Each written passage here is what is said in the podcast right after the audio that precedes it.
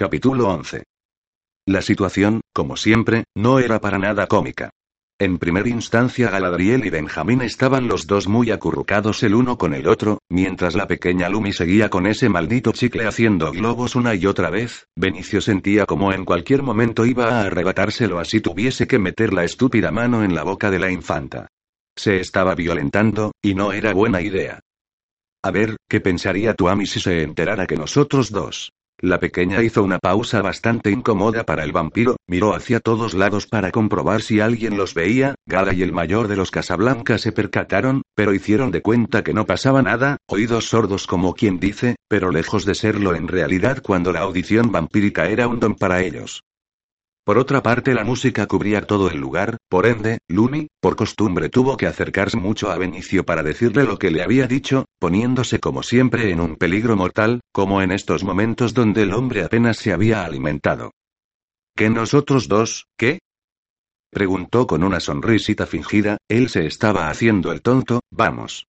Tenía público, no era necesario que la pareja de enfrente se enterara. O vamos, tú sabes respondió ella entre risitas, seguía tocándolo por debajo de la mesa con su suave piececito. Inmediatamente, Benicio, sin dar derecho a réplica, le hizo un gesto a Gala y Benjamín que a estas alturas ya se habían concentrado mirándolo, ellos asintieron y entonces él les dijo a los dos. Si me disculpan y antes de dar espacio a una contestación, tomó a Lumi de un brazo y la sacó al costado de la pista. El vampiro ni siquiera se dio vuelta para observar a la pareja, pero a estas alturas ya habían entendido a qué se refería Benicio cuando les dirigió la palabra, les estaba avisando que se llevaría por un rato a Lumi para hablar a solas con algo de privacidad por medio. Tampoco se molestó por actuar normal, puesto que ese movimiento había sido en una fracción de segundo, no midiendo a nadie alrededor, en definitiva, Benicio pensó que pasaría inadvertido, y lo hizo, excepto por Gala y Benjamín, el resto de la gente estaba bastante ebria como para advertir algún movimiento. ¿Qué es lo que crees que haces, viejo pervertido? Preguntó Lumi con sarcasmo, mascando su endemoniado chicle como si de ello dependiera su vida y con mucha alegría en su rostro, porque se reía. Eso generó en el vampiro un odio iracundo, la tontita de Lumi estaba sacándolo de sus cabales. ¿Yo viejo pervertido? Respondió él a su pregunta. Pues eres el que me agarró y me arrastró hasta la pista. Me has lastimado, mintió. Te traje a bailar, le dijo irritado. Súbeme arriba tuyo, soy muy bajita, pidió con desfachatez para ver si lograba convencerlo. Tienes que aguantártela. Tú eres la que se empecina en hacer pareja conmigo. Lumi se fastidió de inmediato. Suéltame. ¿Por qué? Porque sí, ¿por qué?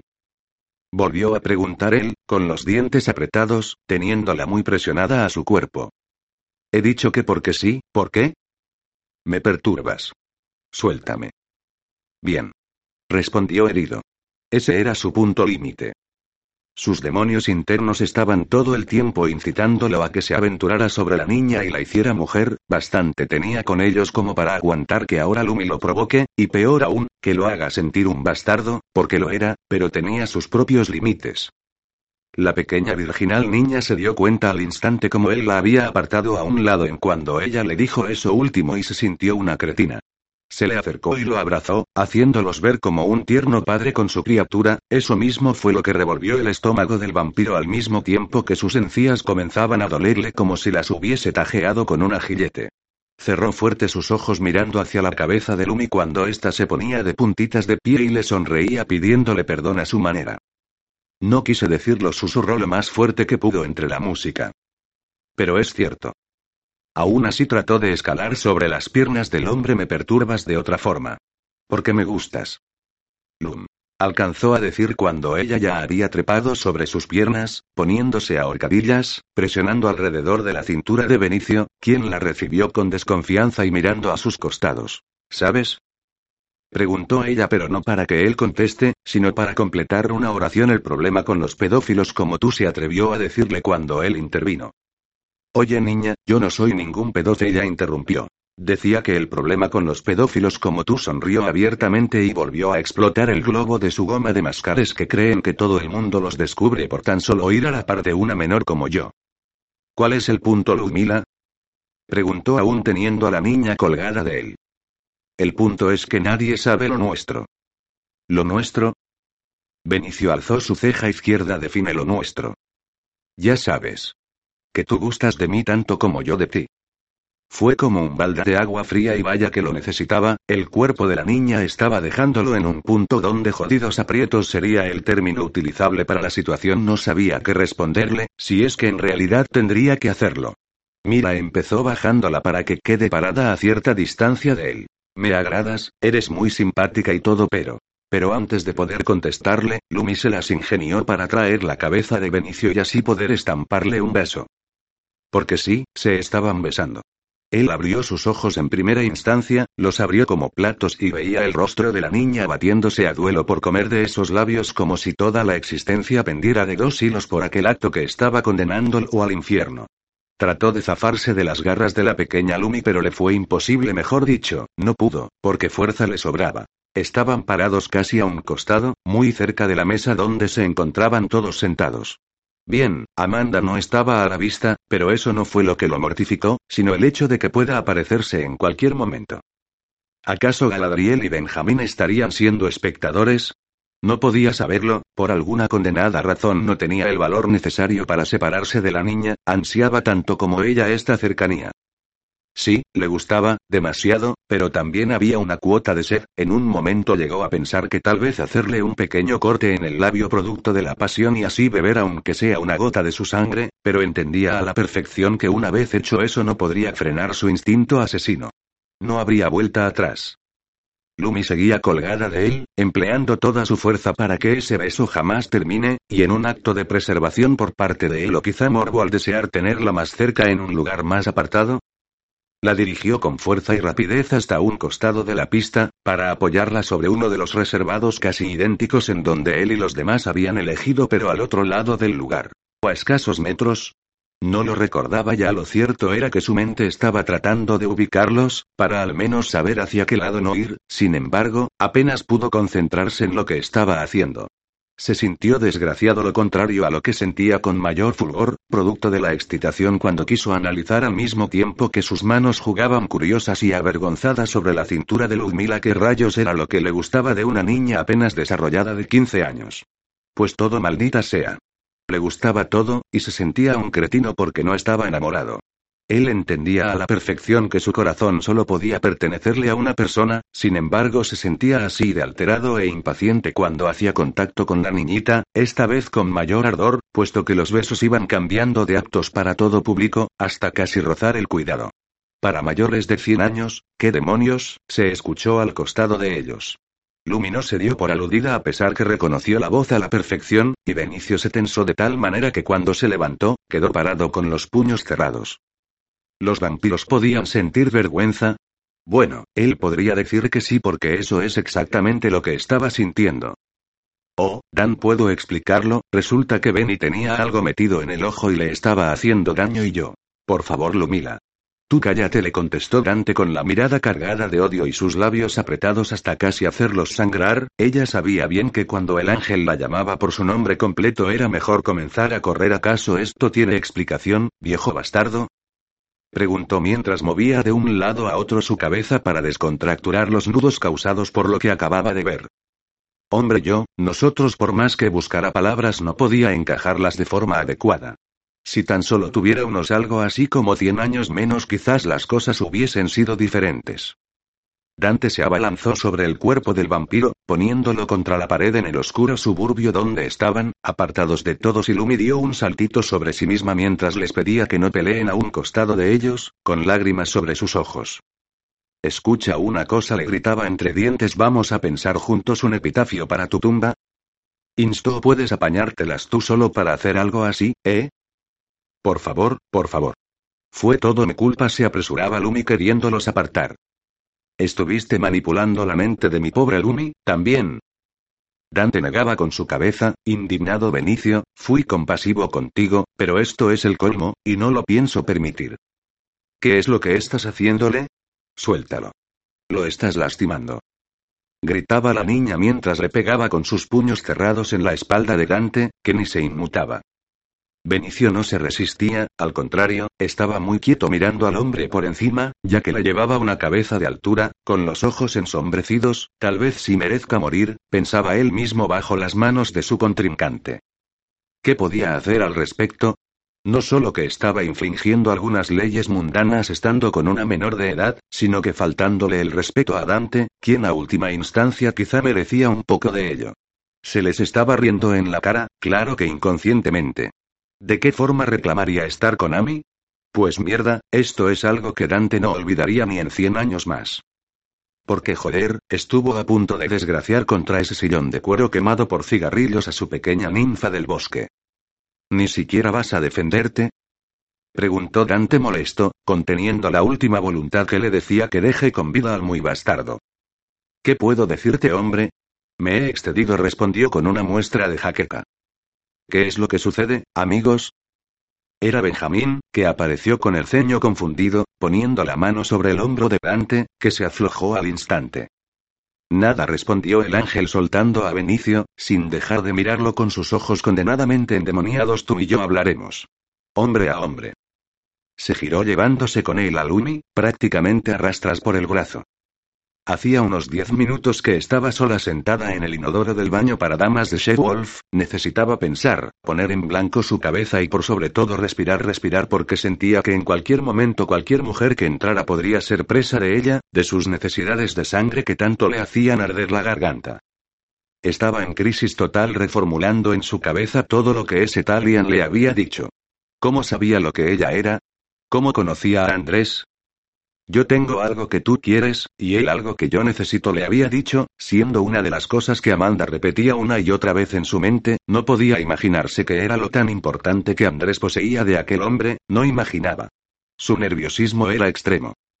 ¿Sabría que era lo tan importante que Amanda quería?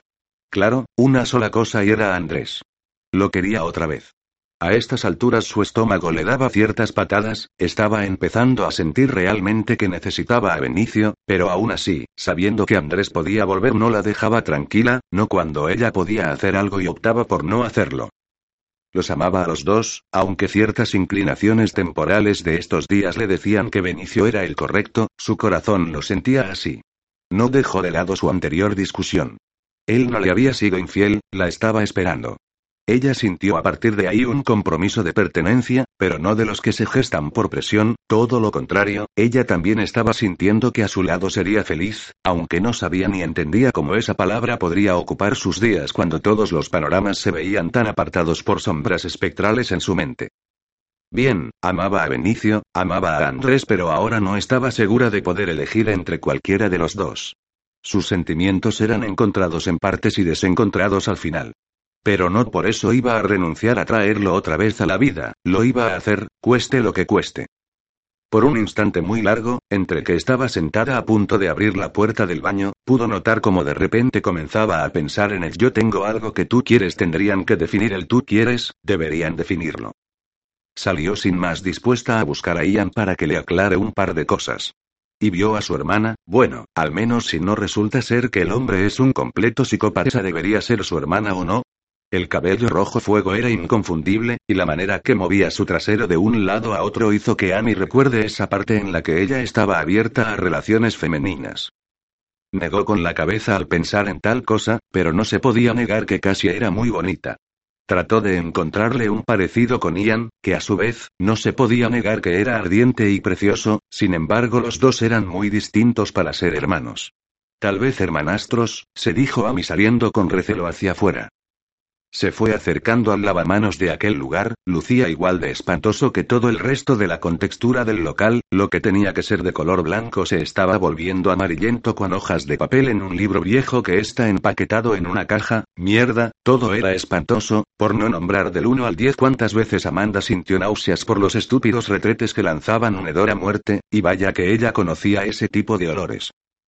La hermana de Ian, quien se retocaba el maquillaje frente al diminuto espejo redondo del baño, no pareció inmutarse ante la presencia de Amanda, tan solo le mostró sus ojos de soslayo y volvió a concentrarse en su make La vampiresa hizo de cuenta que se estaba lavando las manos cuando la mujer posó sus ojos de costado nuevamente para examinarla sin que se dé cuenta, al parecer no estaba tan al margen de su presencia en el diminuto baño de cuatro paredes, tan igual a cualquier otro como lo pueden ser los bares que albergan motociclistas y metaleros capaces de beberse hasta el agua de los fregaderos.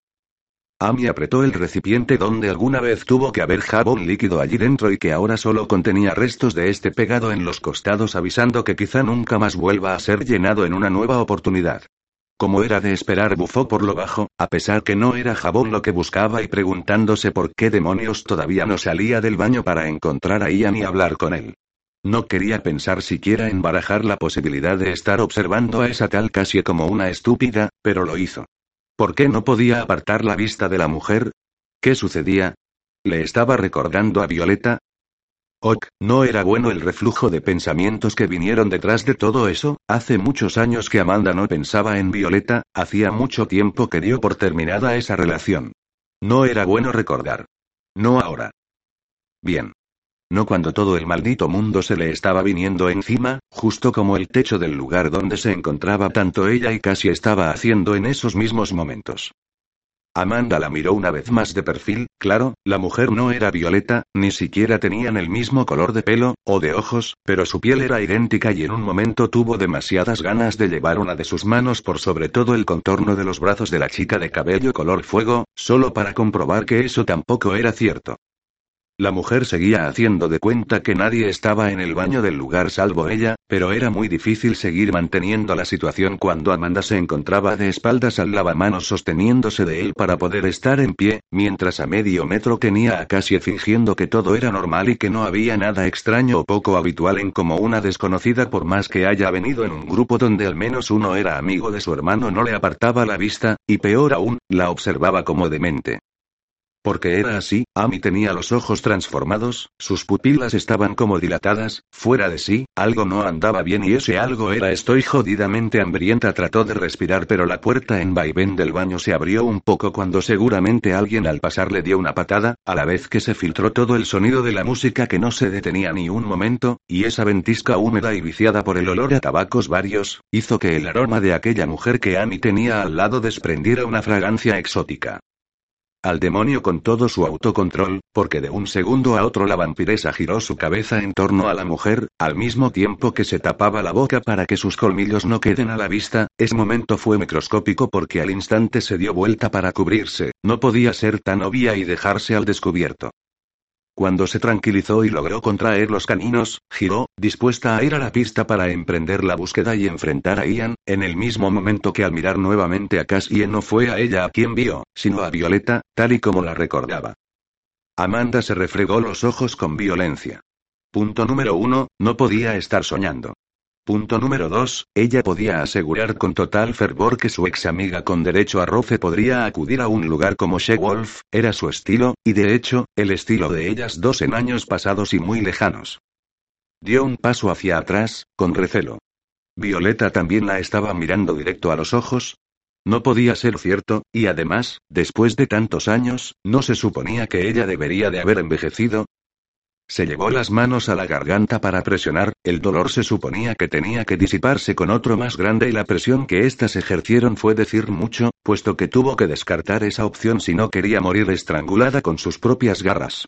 Tuvo una sensación como de estar teniendo fuertes palpitaciones, pero era todo su sistema digestivo pidiendo a gritos que beba de la mujer que tenía parada enfrente hasta drenarla, claro que Amanda no era capaz de hacer una cosa así, se trataba de Violeta de ella, maldición, podía ser cierto, no dio lugar a pensar que podían ser alucinaciones por el hambre. Empezó a caminar, con la intención de acortar esa pequeña distancia que la separaba, pero una terrible ráfaga de recelo por parte de su acompañante la hizo detenerse, justo cuando los diez malditos centímetros que ahora las alejaban comenzaba a hacerse cada vez más corto, justo cuando. Cuando el espejismo de Violeta, si es que podemos llamarlo así, pronunció sus primeras palabras. Aléjate de mí, fenómeno. Amanda tragó saliva y mordió sus labios hasta que le ardieron, al igual que sus ojos, cuando los refregó una vez más. Si estaba alucinando con eso tendría que bastar para volver en sí, tal vez sería sensato de su parte abrir el grifo del agua fría y lavarse un poco la cara, pero al fin de cuentas tenía miedo. Miedo de que al hacerlo caiga en la terrible cuenta de que verdaderamente estaba en otro planeta, alucinando realmente. ¿Eres tú? Preguntó con un hilo de voz, no podía hacerse a la idea. No quería que fuese un espejismo. Si no te alejas, empezaré a gritar, o te patearé el trasero yo misma. Eres tú. Amanda se acercó hacia ella de velocidad vampiro. Esta vez sí la alcanzó y le presionó los hombros, observándola.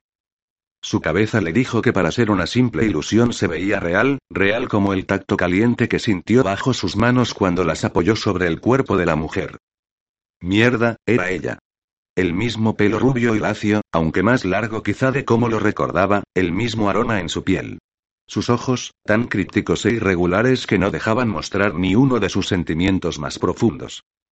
Un fuerte pitido empezó haciendo eco dentro de su cabeza y se llevó las dos manos conjuntas a los costados de sus oídos, para tapar el ruido estruendoroso que estaba sacando la de Kipcio, le dolía, era como parir, como dar a luz, como que te corten todos los dedos con un cuchillo oxidado. No, era peor que eso, porque en vez de ser sus dedos eran sus tímpanos.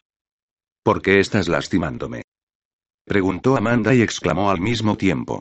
La supuesta Violeta miraba con aires de superación, mientras Amy se sentía morir a un costado bajo las agrietadas tuberías a la vista que sobresalían bajo el lavamanos del baño público en Shewolf.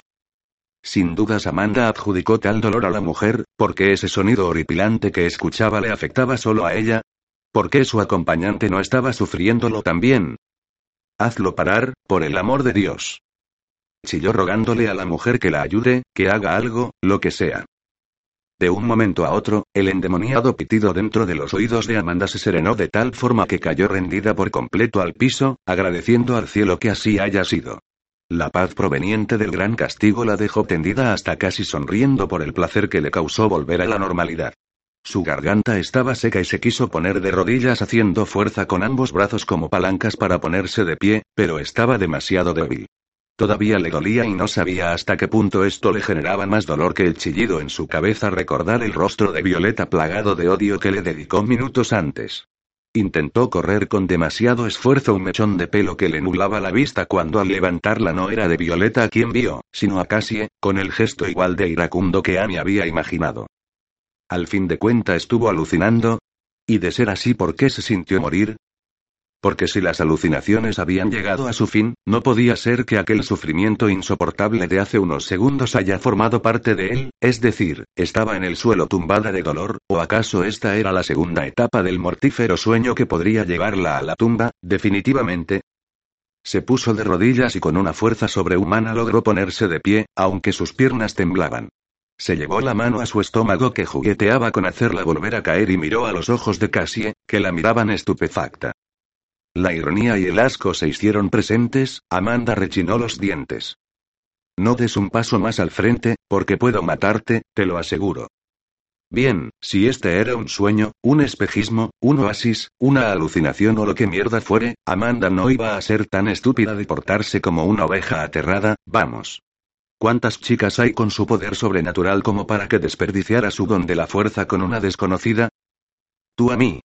En mi propio sueño, Preguntó Amy con fiereza, esto se estaba pasando de castaño a oscuro, me gustaría ver eso. Le demandó con suficiencia. ¿Puedes ser tan estúpida como para pensar que esto es solo un inocente sueño de tu subconsciente? Quiso saber casi en tono burlón, vaya, de en serio que te crees la más lista. Amanda presionó sus dientes, estaría dispuesta a luchar contra la mujer, no había chance de perder contra un simple humano, pero tenía miedo, muchísimo miedo que de un momento a otro vuelva a aparecer Violeta, porque a esa forma sus ventajas disminuirían. Sabía que ni en sueños podría ser capaz de hacerle daño, y puesto que los mismos son traicioneros y te llevan hasta escenarios inimaginables no quiso hacer la prueba.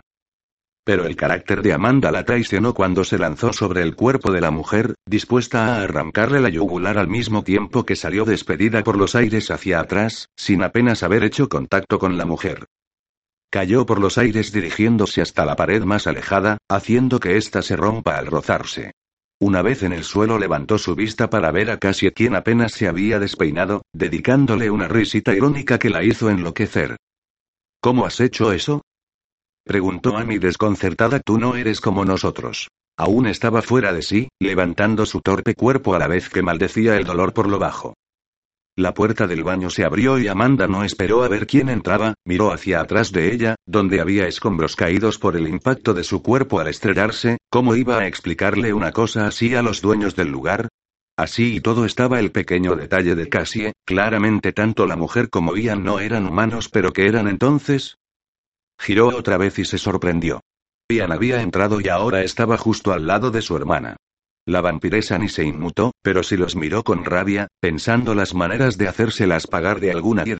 Sacudió su ropa y se acomodó el pelo, pero seguía parada sobre su mismo eje, sin exigir un movimiento mayor al de estar allí hasta que alguien rompa el silencio, y se dijo que precisamente no iba a ser ella. No mentí cuando te dije que tengo algo que tú quieres, comenzó Ian con cargada paz en su voz, no por eso dejó de ser posesivo. Y de todas formas no lo veo en claro, contestó Annie con indignación en su voz. Oh, ¿es que todavía no has conocido a mi hermana la bruja? Respondió él con una sonrisa filosa que se curvó sobre sus labios, abrazando a su hermana. Amanda sintió como su mandíbula se descolocó. Una bruja, pensó. Una bruja para resucitar a Andrés. Un fuerte viento la hizo encresparse, su columna pudo sentir esa sensación. Una bruja repitió casi con desdén y no de la clase de suegra con menopausia finalizó guiñándole un ojo con una mezcla de zozobra y cortesía. Capítulo 12. Los muy bastardos la habían dejado ahí sin más. Antes de salirse del baño Ian se acercó sigilosamente hasta Amanda y le entregó un papel doblado con sumo cuidado, para luego marcharse por esa bendita puerta. Estaba jodida. Muy jodida. Guardó el papel en el bolsillo trasero de su pantalón de cuero y se dirigió a la salida para largarse. El peor cumpleaños del mundo, susurró para sí misma. Y eso era quedarse corta, la muy cretina estaba entrando en cólera. Porque claro, el cumpleaños podría haber sido grandioso para algunos, para algunos que tengan el gusto metido en el culo. Todo pasó con mucha prisa, puesto que cuando la vampiresa llegó a la mesa donde anteriormente habían estado todos sentados, Benjamín y Gala hablaban en murmuros muy cerca, con sonrisas en sus labios como si hubiesen pasado la mejor noche de sus vidas, Benicio estaba con un gesto impasible como si hubiese visto elfos bailando desnudos, y Dante tenía a Lumi muy cerca de él con el ceño más que fruncido y enojado. Genial. Al menos no había sido la única que se la había pasado mal. Todavía le dolía la espalda por el golpe que le hizo comer la estúpida de Cassie, a quien en la brevedad podría planear arrancarle cada pelo de su cabeza a mordiscones, o peor aún, ejercer más dolor y cortarle los pezones con una madera espinosa, no estaba nada mal, nada, nada mal. El viaje de vuelta fue tranquilo, más de lo normal, pero Amy podía sentir la presión que le significaba el silencio. Benjamín y Gala que iban delante miraban por el espejo medio retrovisor y contenían la risa en sus rostros. Amanda no supo qué era lo que causaba tanta gracia hasta que se giró para observar a Lumi que iba en el regazo de Dante, pero totalmente fastidiada. La niña tenía sus mejillas rojas e infladas, producto de cómo estaba frunciendo la boca para contener un grito que podría dejar sordo a más de uno. La pequeña se removía sobre las piernas de Dante con sorna y este le dedicó alguna que otra miradita asesina. Córrete un poco más, desgraciado lanzó de un momento a otro Lumila. Oye, creo que te estás pasando un poco, ¿eh? Respondió su querido Dan. Jo. exclamó ella, ¿qué pasará luego? ¿Me levantarás la mano? Le dijo mientras se cruzaba de brazos, poniéndose morada. Amanda tosió para esconder una risita sobradora. Te mataré, Lumila, te mataré y será peor, instó él a regañadientes, tomando una fuerte bocanada de aire para controlarse. Creo que estamos todos muy nerviosos, intervino Gala, en son de paz. Eso es. Y dile a este cretino, le decía Lumi a Galadriel, refiriéndose a Dante, por supuesto que no volveré a hablarle, a menos que le pida disculpas al pobre Ben y miró a este último, ¿no que sí? Le dedicó una mirada tierna. ¿Vas a ignorarme? Preguntó Dante con insuficiencia, como si no pudiese respirar o se hubiese atracado con comida. Vamos, Lumila, no estás en plan de pobrecita aquí. Y tampoco él, no voy a pedirle disculpas, lo único que haré con él es castrarlo como a los perros, antes que robe tu virtud. En cuanto hubo dicho eso último, todos en el auto se giraron, Galadriel tuvo que pedirle a Benjamín que mire al frente y no se lleve por delante un auto, está bien que a ellos no les sucedería nada, pero iban con una mortal, no podían darse el lujo de chocar por más buenos reflejos que tenga el vampiro tras el volante. Amanda no dejó de lado lo que dijo Dante, más bien se dedicó a fulminar con la mirada a Benicio quien iba muy exhorto en sus pensamientos como para enterarse que tenía gente alrededor. Ella iba jodidamente entre ellos, de un lado lo tenía al vampiro, del otro al ángel con la niña en sus piernas, que en cualquier momento la vería luchando para pasar adelante y subirse sobre Gala, y ese sería el momento en el cual Amanda, estratégicamente, la tomaría por el cuello hasta que su respiración desaparezca por algo así llamado arte de magia, o arte de Amanda. Esa última era prometedora, ya se imaginaba articulando los aires de liberación y no tener que ver nunca más a la malcriada y caprichosa Ludmila Aldana. Se sentía también que la idea la excitó con demasía. ¿Vas a explicarme sobre la virtud de Rumi cuando lleguemos a casa? le dijo Amanda de Benicio en el oído, sabía que todos podían escucharla por más bajo que hable, salvo la niña y su oído no desarrollado. Bien, le valió madre porque en lo último que pensó fue en la gente alrededor. Benicio giró su cara hacia ella como si el esfuerzo fuese mecánico, del tipo jodida máquina trabada. No he hecho nada, contestó, aunque sabía que estaba mintiendo. Pruébalo, incitó ella con alevosía. Benicio abrió los ojos no entendiendo nada, pero últimamente no lo hacía mucho así que daba igual. Tendría que averiguar qué significaría probarle algo a Amanda en su diccionario, ese mismo que en el glosario de jodidas palabras que uno ignora, se encuentra el término Andrés primero en la lista como el más importante, el mismo en el que en sueños la escucha a ella pronunciar otro nombre, suspirar otra persona, y anhelar que las cosas hayan sido diferentes. El vampiro se retorció de envidia, un gusto viscoso y amargo plantó bandera en su paladar y de repente se encontró diciendo ¿por qué yo me tengo que portar bien? ¿Por qué ella no? ¿Vas a quedarte aquí, me oyes? Decía mientras la fulminaba con la mirada. Vete a la mierda, contestó sin mucho ánimo de discutir. Estoy hablándote en serio. Y yo también, he dicho que te vayas a la mierda. Pues entonces, enséñame el camino, replicó con sarcasmo e indiferencia. La chica no le discutió, al menos por ahora dejaría eso para más tarde. Las cosas se estaban poniendo feas, a decir verdad. Estaban pasando de complicadas a jodidas, y no era significativo a menos que se aclaren dos cosas. La primera, Ian patearía el trasero de cuanto maligno ser se le cruce enfrente. La segunda, Ian patearía el trasero de cuanto maligno ser se le cruce, y además, jamás admitiría que un poco de ayuda por parte de su hermanita fuese necesario. Más bien siempre la quería dejar al margen, como estaba haciendo ahora. Había sido un error, pensaba casi con una sospecha ensordecedora, había sido un completo error atraer un par de vampiros por más decentes que fueran, de hecho no causaron el menor disturbio, salvo por el pequeño melodrama del baño un rato antes cuando sabía que la manada de lobos de Ian no tenía un macho alfa. No es que estos mismos vampiros llámese Amanda y compañía fueran el problema o la amenaza, sino los que venían tras ellos. Y claro, no eran de lo más amables, por supuesto. Ian le había contado un poco a Cassie, notaba cierto aire espectral con algo más que un vampiro, podía oler los demonios, las paletas de su nariz se ensanchaba y era eso precisamente lo que lo hizo enervar. Su hermana insistió en que cualquier embrujo podría serle de ayuda, pero él era demasiado jodidamente obstinado. Cass, como solía llamarla Ian, estaba debatiendo en su fuero interno si acudir a su hermano tras él con un halo de silencio, es decir, una pequeñísima invocación a las almas sigilosas para poder pisar sus talones sin que éste se diera cuenta, o quedarse allí, donde él le había pedido. La mujer era la dueña de Wolf, el bar más visitado por hombres lobo, y bueno, por supuesto que humanos. Los hombres lobo no significaban una amenaza para nadie, al contrario, estaban para proteger a cualquiera que lo necesitara, pero siempre había algún jodido cabrón que no podía evitar ver a una mujer sola. Y este era el caso. Cassandra, como lo era su nombre completo, solo que lo odiaba, comenzó a refunfuñar por lo bajo cuando vio al maldito y omnipresente Bruno caminar hacia ella. Por todos los cielos.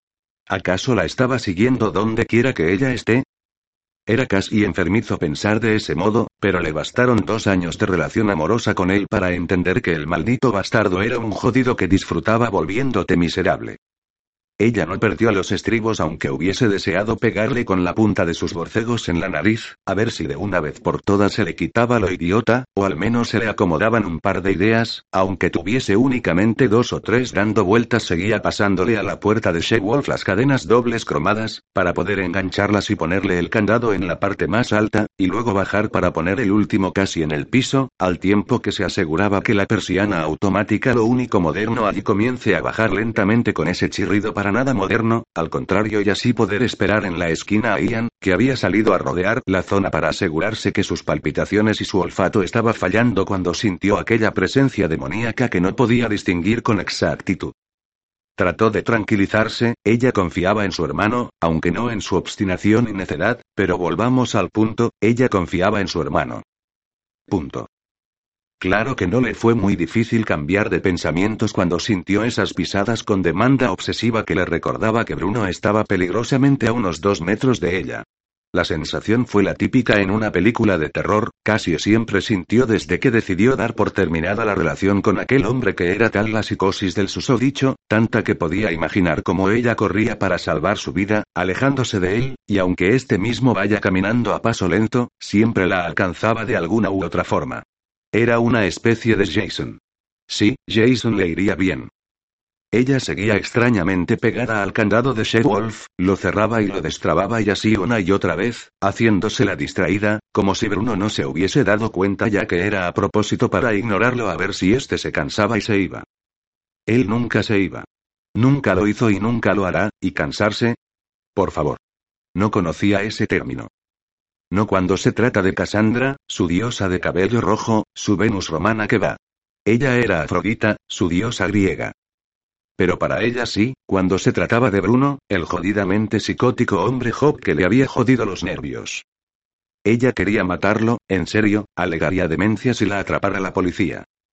Alegaría que está malditamente loca por ese cabrón que le fastidió la existencia desde que se puso en plan de celos de remate. Tu hermano te ha dejado sola aquí. Mierda.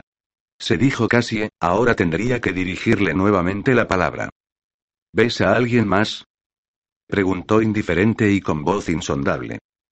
Además de Tinop, creo que a nadie más una risita emergió desde el fondo de su garganta. ¿Entonces?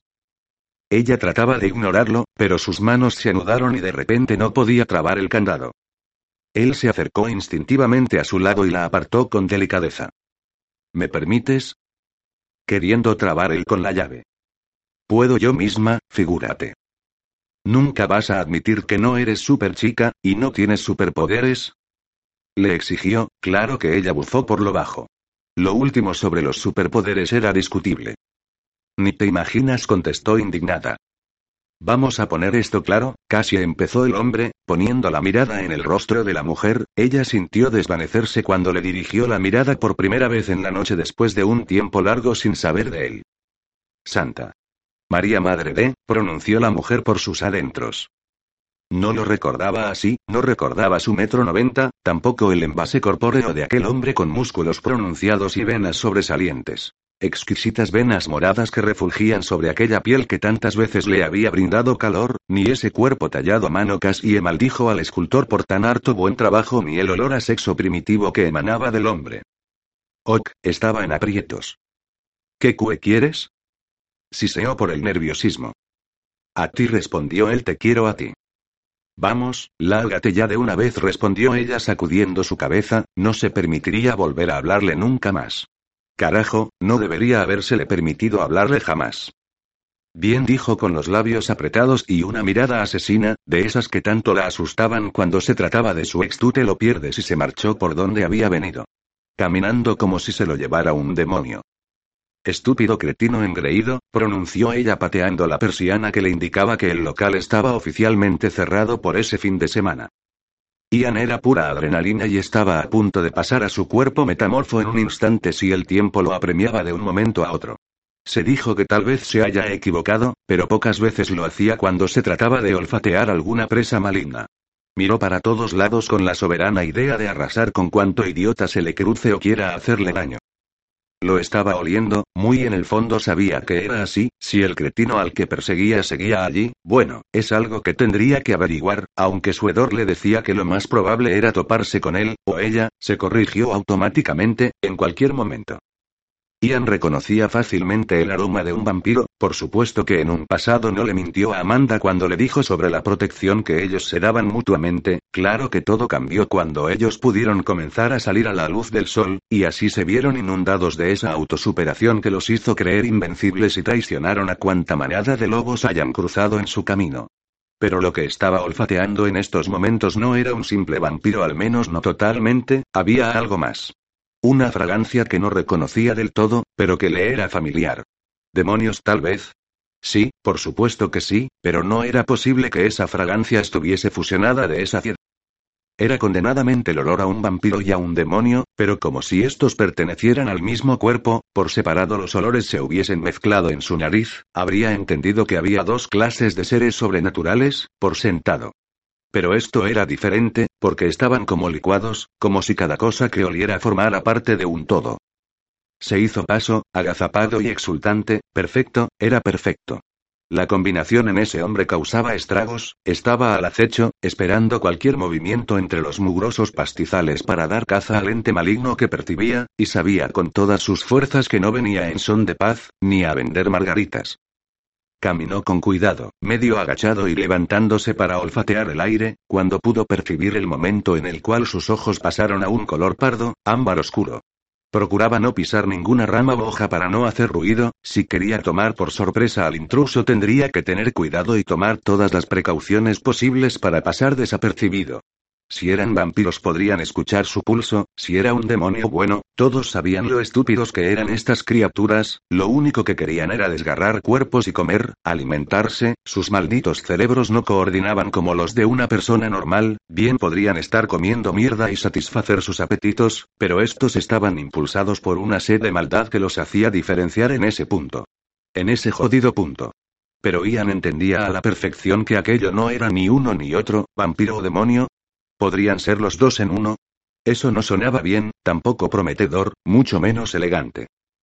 Es decir, ¿qué clase de demente podría? La pregunta quedó suspendida, porque tras un pequeño camino empedrado por piedras color ladrillo, y algunas grisáceas erosionadas por el paso del tiempo se podía ver a lo lejos la oscuridad total adentrarse en el pequeño bosque descampado en el que se había metido para patearle el culo al cretino que estaba tratando de encontrar sin éxito, y maldita sea, pero lo que lo hizo tomar esa dirección no fue un bonito decorado en el suelo con un par de piedras de mierda que todos sabían que nada le importaba la confección del lugar si luego iba a quedar manchado de sangre cuando se despache al hijo de puta que se escondía allí. Lo único que quería era acercarse un poco más al lugar del disturbio, donde se escuchaba un pequeño zarandeo de árboles, que ya sea por el viento o causados a propósito, le estaban causando jaqueca.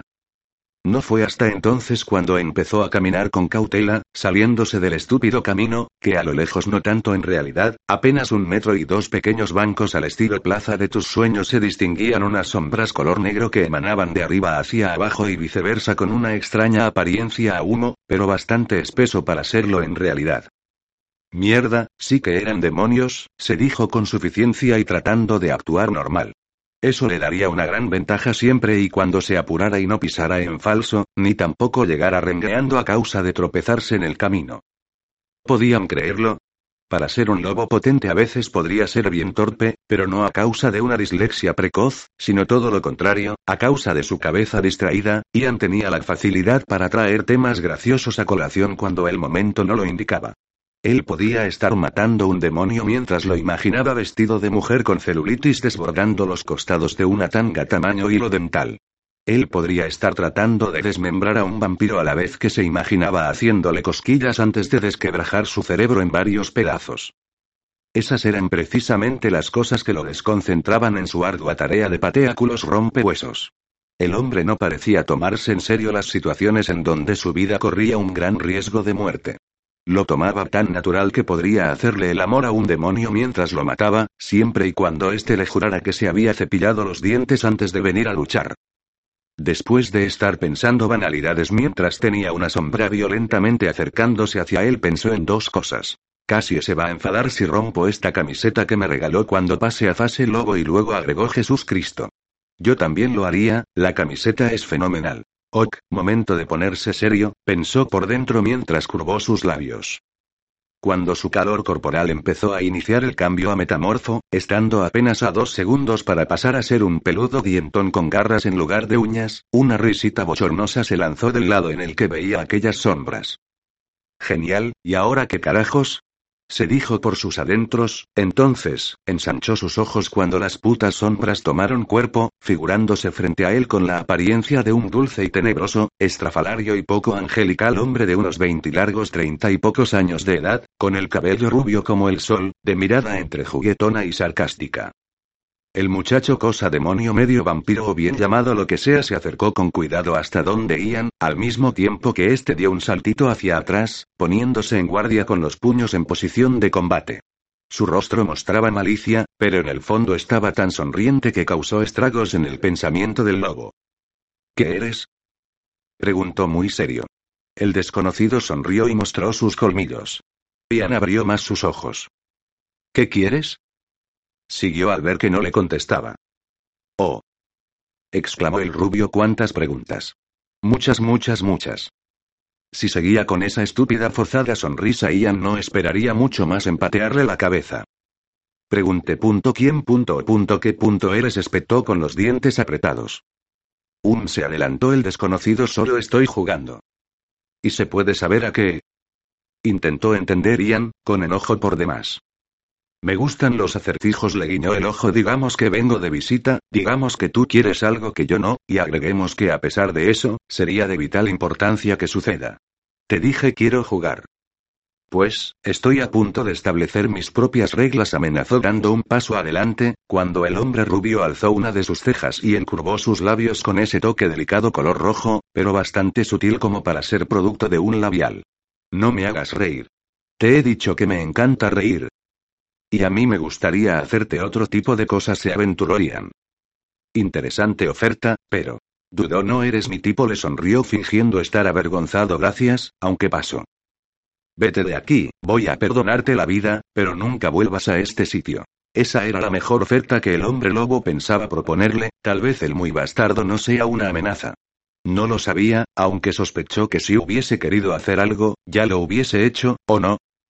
¿Sabes una cosa, querido? Comenzó mostrándose un poco enfadado. Yo soy quien elige dónde estar.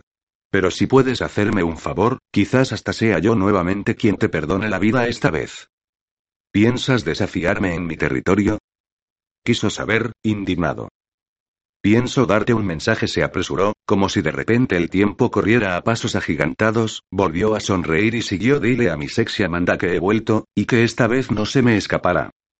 El rubio que ahora estaba dejando de ser corpóreo lentamente transformándose en una sombra, que empezaba desde sus pies, haciendo que el cuerpo que había tenido minutos atrás empiece a esfumarse, como un cuerpo de tierra que empieza a desvanecerse desde la base hasta la superficie, se giró para alargarse. Ian estaba desconcertado. ¿Qué mierda había sido toda esta escenita? Trató de correr hacia el hombre, y cuando vio que no podía alcanzarlo le gritó, ¿quién demonios eres? Agitado por el nerviosismo. El desconocido se giró con aires de suprema importancia, creyéndose el centro del universo, amplió lo más que pudo su sonrisa y contestó. Oh, ella sabrá quién soy, aseguró, pero si te has enamorado de mí a primera vista te daré el lujo, decía, haciendo que Ian se enfureciera más. Mi nombre es Franco. Y esta vez sí, se largó. Porque ahora lo único que Ian veía con claridad era el panorama nocturno de aquel bosque de mierda, plagado de ruidos de la noche. Capítulo 13. Abrió la maldita heladera con la esperanza que al estar descalza, quedar electrocutada sea una buena opción, pero su estado de inmortalidad no permitía cosa tal. Mierda. Refregó sus ojos con el puño de la remera de franela que se había puesto al llegar, desprendiéndose de incomodidades como remera apretada pantalón de muerte. Todavía no podía sacar de la retina de sus ojos la viva imagen de Violeta, aún no comprendía el enojo de Dante para con Benicio y la pequeña. Lo tal como la había empezado a llamar en secreto hacía unos días. Sí, Lo. Lo, es un personaje de ficción, mejor dicho, Dolores hace. Lolita, Lo, Dolly, tal como su enamorado cuarentón la llamaba, había sido una ninfula atrevida menor de edad, unos doce exactamente, que enamoró a su padrastro hasta el punto de la locura. Bien, quedaba perfecto para Benicio, él en esta historia no era más que un Bert Bert. Claro que todo depende de cómo se vean las cosas, porque hasta hace unos años atrás cuando Amy leyó la historia siendo humana no pudo evitar sentir compasión por aquel semental mayor de edad. Cualquier terapeuta afirma que Humbert Humbert abusó por años de su hijastra más allá que, ellos gozaban de relaciones carnales mediante un acuerdo mutuo que arruinó su adolescencia nadie lo niega, de hecho y que la arrastró a la decadencia, muriendo con ella, literalmente, su inocencia. Amy lo veía de forma diferente, adoraba a Humbert el travieso, ella odiaba a Sulo. Pongámoslo de esta forma equivocada o no, ahora sabemos muy bien a quién odia en estos momentos. Sacó un envase de sangre y ni siquiera lo vertió en una taza o lo puso en el microondas, directamente hincó sus dientes casi con violencia, maldición necesitaba comer, dar rienda suelta. Cuando terminó, se dobló del dolor de estómago, de garganta, de maldita sea todo el cuerpo.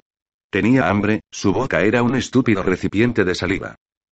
Vamos a poner las cosas simples, tenía sed de sangre de sangre fresca recién salida de las venas, sangre emergente de un buen sacón de cuero que palpitara bajo sus dientes, que quemara sus labios. Ahora la idea de matar era tan tentadora como ver a Ludmila trastabillando sobre una soga expuesta de punta a punta, caminando sobre ella con un montón de pequeños, lindos y amistosos alfileres esperándola en el momento de la caída, que sería impulsada sin pensarlo por el pie dentro de las zapatillas de Amanda. Divino, encantador, maravilloso, excitante. E imposible también. Joder, podría ir a buscarla ahora mismo en la noche, irrumpir en su cuarto de sorpresa y arrastrarla de los pies hasta la punta de la cama y comérsela sin remordimientos. ¿Quién se iba a enterar? ¿Quién la iba a echar de menos? Así, Benicio Benicio y Dante. No, no podía hacerles eso a ellos, tendría que dejar su loca idea de hacer pagar a la niña para más adelante cuando sea mayor de edad y se retena duelo. Y aún así, ¿qué provecho sacaría de ello? No mucho más que aflojar las coletas de la niña y despeinarla un poco, porque en cierto modo a veces hasta le causaba ternura o lástima. O las dos cosas. Sí, las dos iban bien. Y allí se encontraba, parada al lado del fregadero mientras observaba cómo el plástico de la bolsa que contuvo alguna vez sangre, antes de ser servicialmente masacrado, descansaba sobre el lavabo. Sus manos temblaban, ya fuese por la falsa Violeta, por la pequeña lo por Benicio Benicio, Gala y Benjamín la parejita molestamente feliz y sin problemas, o Dante. No, Dante no. El pobre bastardo apenas le traía problemas, además desde que trataron de ejercitar sus labios uno con los otros había dejado en claro que las cosas no funcionaban por ese lado del tipo te voy a tirar contra la mesa, uff, por suerte. Al menos ella lo veía así. Era apuesto y todo, comestible, pero no más. No sentía nada por él salvo compasión y agrado. Pero bueno, ella no quería cavilar sobre ese asunto, ya estaba gastado, esos pensamientos tenían más uso que vagina de prostituta. En serio, ya tornaba lo desagradable estar siempre metida en un mismo cantar. Era hora de la acción. Era hora de resucitar algunos muertos. Algún muerto, se corrigió automáticamente, sonriendo. Y sacarse la puta duda de si Andrés verdaderamente se había estado comunicando con ella entre sueños o qué carajos había pasado. Porque no se le ocurría otra cosa que el limbo. ¿Y si él estuviese ahora mismo en ese horrible lugar? Sí, en el limbo. Jesús Cristo. Se dijo por sus adentros, el limbo debe de ser un lugar espantoso, al menos a juzgar por todas las cosas que ella sabía de ese lugar, gracias a haber mantenido una vida atesada con lecturas de todo tipo. Y sabiendo dónde ella fue a parar una vez muerta, maldita sea que lo recordaba mejor que nunca y no solo eso, sino simplemente a sabiendas que tanto el cielo como el infierno existían, y todos los seres que en él pueden caber, comprendía perfectamente que el limbo es el mundo entre los vivos y los muertos, se supone que es un estado después de la muerte. Pero si no se equivocaba, y estaba segura que no, a ese sitio iban quienes no habiendo cometido ningún pecado por sí mismos, pagaban la deuda del pecado original que los lanzó a tal lugar. Podría ser el lugar al que los vampiros iban si una estaca se les atravesaba en el pecho. A ver, se supone que un ser de esa naturaleza está muerto, por ende no podrían morir otra vez, salvo con un pedazo de madera apuntando el lugar donde alguna vez latió el corazón y esa vez sería la definitiva. Amanda dedujo que el pecado original era ser un vampiro, digamos, justificó que las cosas que Andrés hizo fue por su naturaleza, y que en realidad nada había sido culpa suya, el fin justificó el medio. Un medio bastante caro, pensó Amanda al imaginarse cuántas víctimas habían caído bajo las garras del menor de los Casablanca. Pero no, por más ilusa que fuera sabía que tampoco podía ser tan así, no cuando conocía a vampiros como Gala, Benjamín y Benicio, que no tomarían. Al menos ahora, pues no podía juzgar sus pasados una vida ni por casualidad. Y con esto no estaba menospreciando a Andrés, demonios, ella no iba a hacerlo de ninguna manera, simplemente, aunque no podía concebir que se castigue al hombre de ninguna forma por más cruel que haya sido, no entendía a su vez cómo el destino podía ser tan perro arrastrando al limbo a gente como sus amigos si se encontraban en riesgo de muerte, de verdadera muerte que los haga convertir en polvo. La idea de un lugar como el limbo se hizo absurda. Hasta cierto punto puesto que según las historias, el limbo de los patriarcas era lugar de residencia de los hombres que tras su redención, fueron rescatados por Jesús. Y vaya que Andrés se había redimido con ella, aunque bien, no es que Amanda se considerara una santa tampoco. Pero algo era algo, y redención o lo que fuese, valía en cualquier idioma, frente a cualquier persona. Incluso una vampiresa. Con todo el empeño por lo que estaba por venir, partiendo de la base que Ian estaría dispuesto a ayudarla, Amanda sacó de su bolsillo trasero el papel que el hombre lobo le había entregado, cuando al mismo tiempo pensó en su nuevo amigo, si es que podía llamarlo así. Primero, ¿Dante sabría algo? Claro que no, pensó. Él era el último en la Tierra, además de Benicio, que querría volver a ver a Andrés. Y segundo, ¿cómo era posible que Ian fuese tan lindo para ser lobo? ¿No es que estos eran morenos y peludos? No tenía nada contra los morenos, eran ardientes, pero... ¿Con pelos? Por favor, está bien que era algo varonil aunque todo tiene un límite, incluso para ella, joder. Sin embargo, Ian era castaño. Y hermoso. El papel incluía un número telefónico con una letra casi ilegible. Lo acercó para mirarlo bien, pero resulta que tenía compañía. Benjamín. No solo él. Benjamín y una gran cara de ceño fruncido. Perfecto. Los dos eran un canto a la alegría, qué pareja, qué dupla. Que se vayan a la mierda, era la perfecta imagen de la ironía. Bastardos. ¿Con insomnio? ¿Con ganas de hablar? Escucha, no tienes que estar todo el tiempo así a la defensiva. Objetó Benjamín apretando los puños. Y tú no tienes que analizar todo lo que hago, tío. En primer lugar no te analizo, en segundo, no soy tu tío, corrigió muy seriamente y en tercer lugar. ¿En tercero qué? preguntó ella con malicia. No hay tercero, ¿vale? Benjamín la miraba con impaciencia, de eso se dio cuenta Amanda, porque sus sentidos vampíricos no podían estar activados del todo, pero había algo que se llamaba intuición femenina, y a juzgar por la cara de idiota y los nervios de su acompañante nocturno, hasta un minusválido podría entender que Benjamín quería decirle algo, algo existencial. Podría dejarse para dentro de unos 20 minutos o media década hacia adelante, Ok, lo que Amy estaba pensando no era gracioso, maldita sea, cuando vio a los ojos al mayor de los Casablanca observó cómo crecía cada día el parecido que llevaba con Andrés. Ahora puedo empezar yo con el interrogatorio, Sherlock Holmes. Pidió Amanda, con sorna. Seguro. Tú jamás te desvelas. Aseguró, ¿y con eso qué quieres probar? Preguntó él, tragando saliva. No he terminado, contestó ella, con suficiencia tú jamás te desvelas, nunca inhalas aire, como si necesitaras respirar, lo has hecho recién le hizo notar, cuando él quiso objetar ella lo silenció con la mirada siempre eres tan medido, que de no conocerte bien pensaría que hasta eres especulador. Pero no. Sé que no lo eres, Casablanca. Sé que tienes buen corazón. Que me cuidas. Cuando hubo dicho eso, él puso sus ojos en blanco, avergonzado y hasta podría decirte que me tienes cierto aprecio. No obstante, conozco esa cara. Quieres decirme algo pero no te animas. Para allá pidió. Amanda se acercó a su lado, rápidamente. Lo miró fijo y se encontró con un hombre que desviaba la mirada, tratando de evitarla. Dilo. No sé de qué hablas, contestó el vampiro. Perfecto. Entonces no tenemos nada más que hacer aquí. Me voy a dormir. Dicho eso último, Amanda giró sobre su mismo eje. Por supuesto que no pensaba irse a descansar, primero llamaría a Ian, su cita no podría postergarse ni un día más. Donde quiera que estuviese Andrés, estaría sufriendo, tanto o más que ella. Cuando se estuvo por alejar lo suficiente para perder contacto con la voz de Benjamín, este habló en voz alta. Y temblorosa. Mierda que era temblorosa. Tengo algo que tú quieres. Vale, pero qué cagada. Ya estaba harta de escuchar ese tipo de cosas. Lo miró con disgusto y esperó que continuara. Bien, no lo hizo. Estaba empezando a creer que agarrar a la sartén por el mango iba a ser tarea suya de aquí a la eternidad. Maricones. Los hombres le parecían unos completos maricones. ¿Y piensas compartirlo, o qué? Mi auto dijo por fin. ¿Su auto? Pensó Amanda. ¿Para qué demonios querría su auto? Veamos, esto se estaba poniendo raro.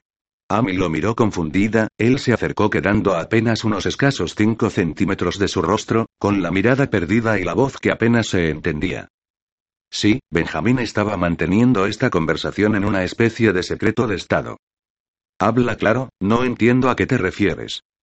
Escucha una cosa, monstruito empezó, mirando otra vez hacia todos lados, para ver si alguien los escuchaba, o lo había seguido al bajar. No tengo más de 200 años solo porque tuve suerte. ¿Sabes? Y por más idiota que parezca, sé sumar. ¿Cuánto es 7972 más 530? 8500. Se detuvo cuando notó cómo Amanda le estaba tomando el pelo, volteó los ojos y prosiguió, oye, no me tomes por idiota si pretendes que participe en esto. ¿Sabías el resultado? Vaya que eres bueno con los números. Enfatizó. Bien. Me largo, contestó él, encaramando para la puerta cuando la mano de la vampiresa lo tomó con fuerza pegándolo a ella. Así está mejor. No creo que Galadriel piense lo mismo, aclaró Benjamín con la boca torcida. No me gustas. Y tú a mí tampoco, divina. No eres mi tipo. Mejor así, menos por lo cual Andrés tendrá que golpearte una vez que vuelva. El vampiro se puso rígido y tapó con la palma de su mano la boca de Amanda. ¿Qué pretendía? Bueno, él iba a ayudarla con esa cuestión. Pero nadie más debería de saberlo. Absolutamente nadie, y con eso también se incluía de Gala, era la última que podía enterarse. Él sabía sobre su pasado, y ella no haría más que detenerlo. Que el cielo lo perdone alguna vez si esto hería a su amada, pero Andrés era su hermano, y no estaba sentando prioridades, simplemente, como él creía, estaba haciendo lo correcto. Lo que Andrés hubiese hecho por él no es cierto, lo que Andrés haría por él si los viera tan juntos pegados el uno con el otro sería propinarle un buen puntapié en las pelotas, luego de eso lo colgaría del poste de un árbol para que un grupo de cuervos le arrancara los ojos. Sin hacerlo muy notorio, se apartó, dejándole en claro con un susurro que nadie podía enterarse. Sé que ese Talian es lobo, hace muchos años que no me cruzo con ninguno, pero su olor es inconfundible, le hizo saber Benjamín en voz baja, mientras la llevaba hasta la puerta de calle y también sé que su hermana es bruja.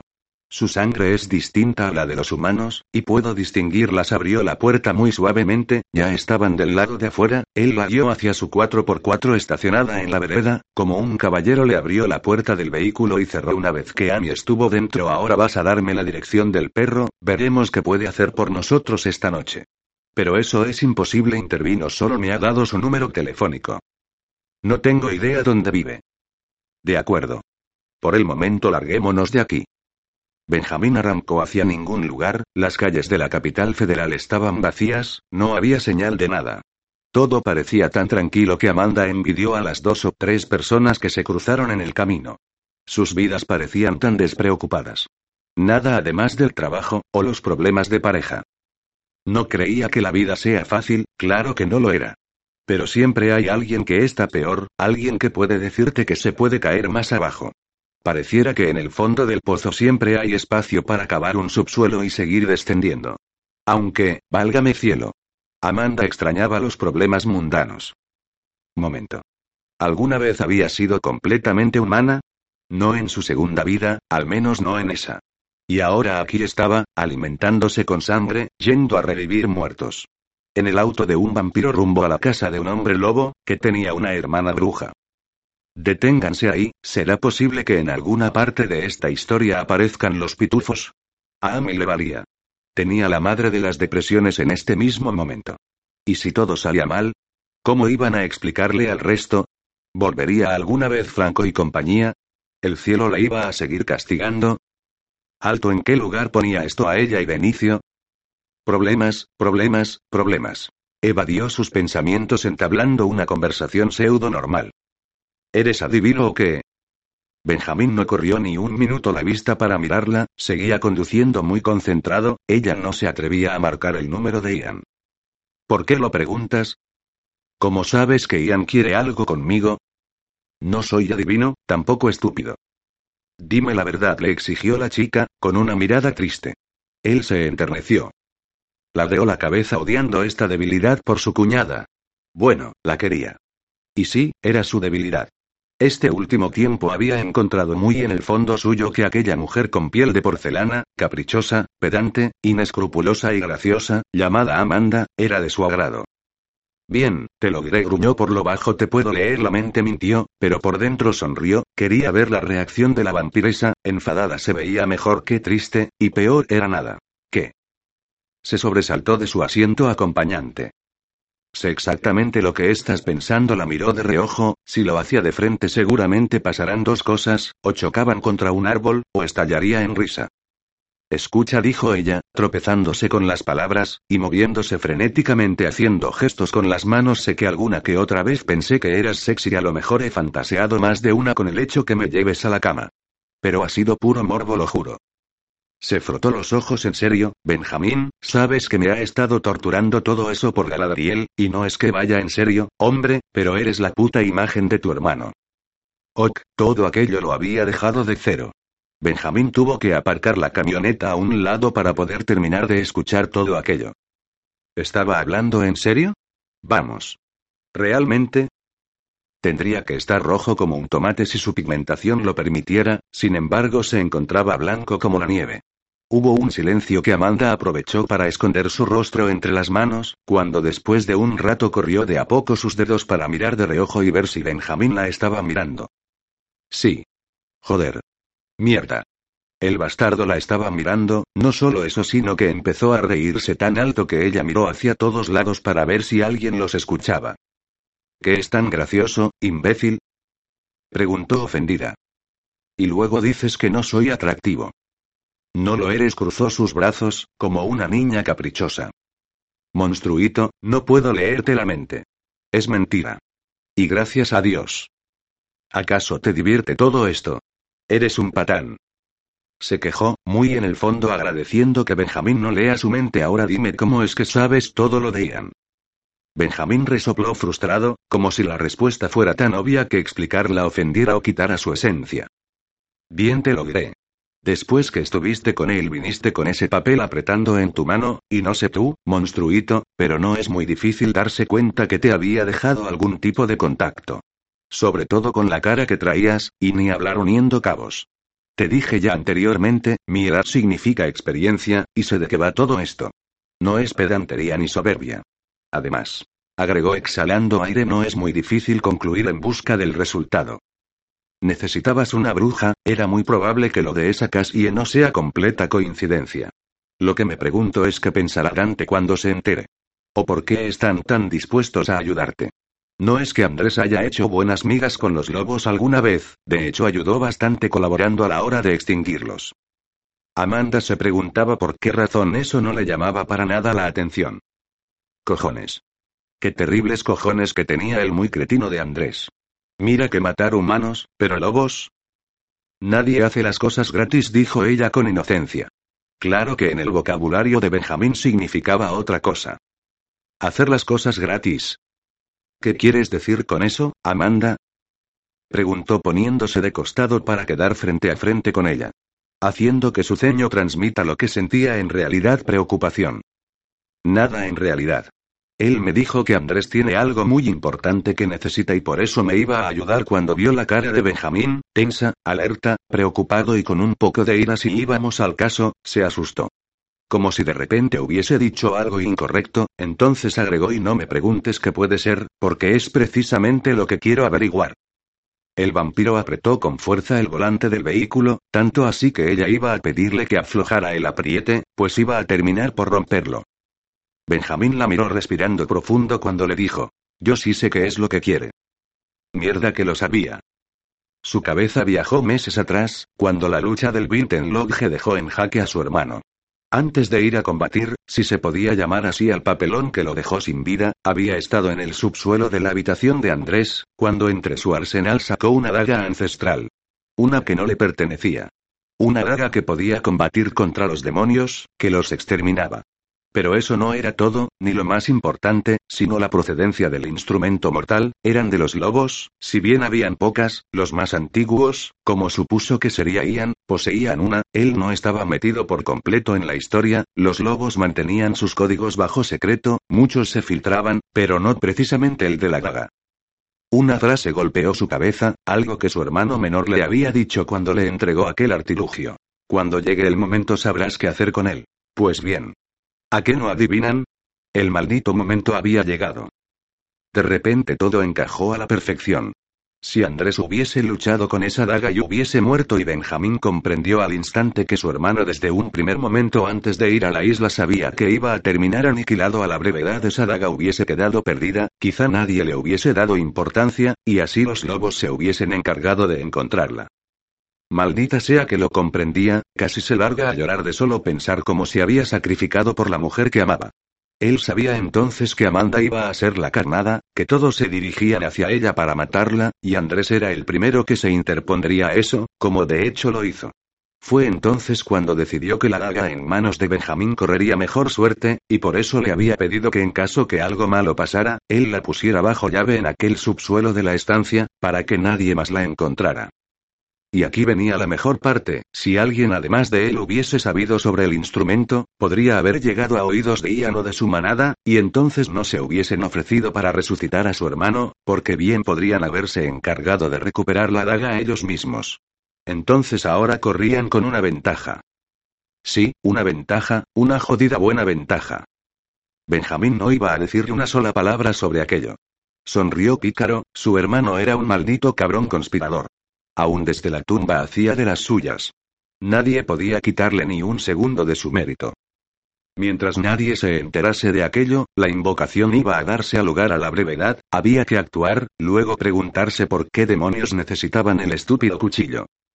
Dante se había quedado dormido, como un jodido cabrón desde que llegaron. No era raro que se hubiese levantado desvelado en medio de la noche, con calor y ganas de apretar de las pelotas de Benicio hasta hacerlas sangrar. ¿El muy hipócrita habría tenido el coraje suficiente para acostarse con su Lumi? ¿Con su pequeña Lumi? Tras un gruñido gutural salió de la cama, las paredes parecían reducirse a medida que caminaba en busca de Benicio, quería asesinarlo dormido, pero eso no lo haría sufrir, simplemente no se enteraría. Y él quería que se enterara, quería escucharlo gritar. Cuando se estuvo por dirigir al cuarto de Benicio no pudo detectar su presencia ahí y cerró sus ojos con mucha fuerza para contener la ira que lo dominaba, de un momento a otro su cabeza se puso en blanco y un temblor fuerte lo hizo trastabillar, al instante en que los abrió se encontraba en la terraza. ¿Qué punto carajos? dijo en un murmuro al no entender absolutamente nada de lo que pasaba. ¿Era algo normal? Quizá un superpoder, un nuevo instinto o fuerza de ser un ángel caído. Bien, tendría que averiguarlo, pero no por eso dejaba de sentirse raro. ¿Teletransportarse? Solo en películas. Y solo en películas también la existencia de ángeles y demonios, sin embargo esta era la vida real. De todos modos, ¿qué más era lo que podía hacer ahora que era un ángel caído? ¿Cómo hiciste eso? Dante le escuchó la voz y de repente todo el odio acumulado hizo pie en su cuerpo, calentándolo. Es lo que me gustaría saber, respondió con agresividad a medida que volteaba su cabeza para mirarlo. Quería disculparme. ¿Por cuál de todas las cosas? Exigió saber. Que yo sepa, solo una, dijo Benicio, acercándose lentamente.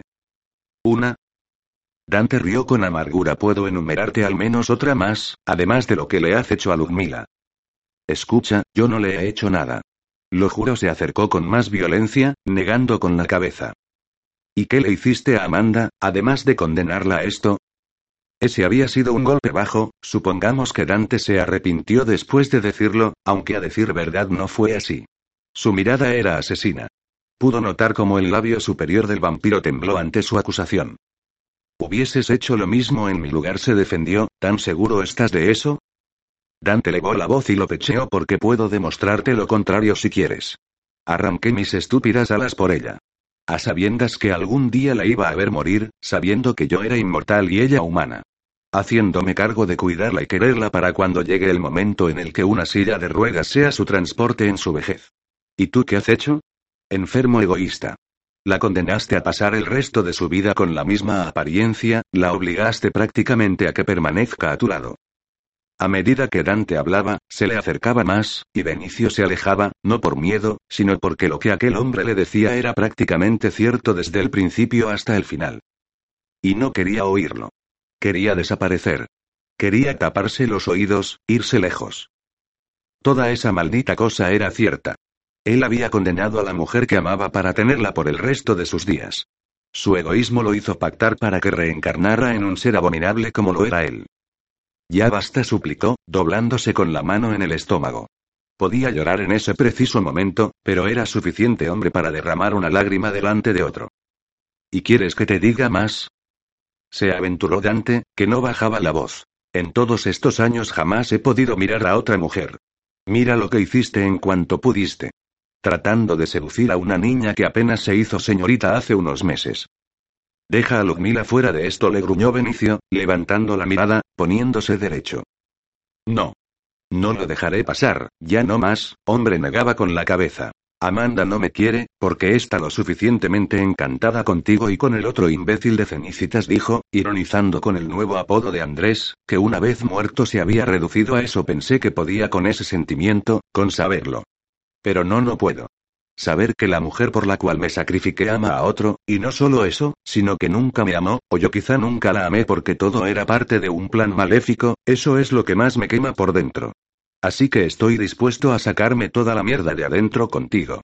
No permitiré que pongas una sola mano más encima a Lumila. Así tenga que matarte ahora mismo. No permitiré que vuelvas a destruir lo único que me quede. Pues mátame entonces, contestó él con indiferencia. Dante abrió los ojos en grande. Una cosa era detestarlo con todas sus fuerzas, esto era distinto. No pasaba por un odio, pasaba aunque no lo crean por la lealtad. Vamos, no es que Dante tenga que ser leal con él, pero los códigos de combate que barajaba no eran precisamente del tipo te pego y tú te dejas. Algo andaba demasiado mal en todo esto, y no podía entender que, o el simple hecho de hacerlo significaba que él de por terminado el asunto perdonándole la vida. Y no podía hacer una cosa así. No cuando había visto cómo el hombre besaba ávidamente a su niña, a su tierna e inocente Lumi de cabellos claros y mirada alegre. ¿Qué rayos le había hecho? No estaba hablando de Benicio ahora, estaba hablando de él mismo. Había destrozado su vida. Le había prometido, el día que la encontró, que todo iba a cambiar, que él cuidaría de ella, y cómo habían terminado las cosas. Con la pequeña en una casa de locos. Está bien que nunca habían llevado una vida espléndida, pero al menos las cosas se mantenían raras al mínimo. Y ahora estaba con un vampiro frente suyo, uno que no solo era el galán de la novela, el rompecorazones, sino que además se mantenía con la guardia baja. Dante no era capaz de empezar una pelea si el otro no pensaba defenderse, era como pegarle a un saco de cuero, como patear a un muerto. Eso estaba mal. Mal como el demonio. Esto no quería decir que el ángel goce de las peleas, simplemente no podía atacar a una persona que no estaba dispuesta a siquiera hacerse lo difícil. ¿Saben? De alguna forma Dante sintió lástima. Si le rompía la cara allí mismo o lo cortaba en pedacitos sería lo mismo que pegarle a un perro herido que ya no puede siquiera ponerse en pie para escapar. ¿Qué es lo que tanto esperas? Quiso saber el vampiro con un hilo de voz. Idiota le espetó, no soy un abusivo. Termina con esto, ya rogó. No lo haré yo. Tú mismo acabarás contigo, le hizo saber, y Benicio abrió sus ojos no comprendiendo el significado.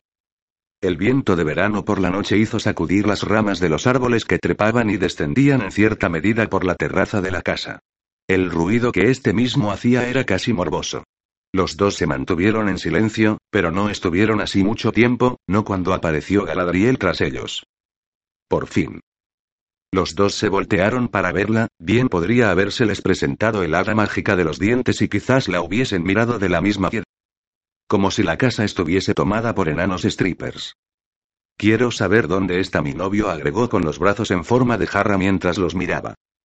Preciosa contestó Dante con una amplia sonrisa para tu cumpleaños te regalaré una correa, así lo puedes atar a la pata de la cama y evitas sus ausencias no deseadas.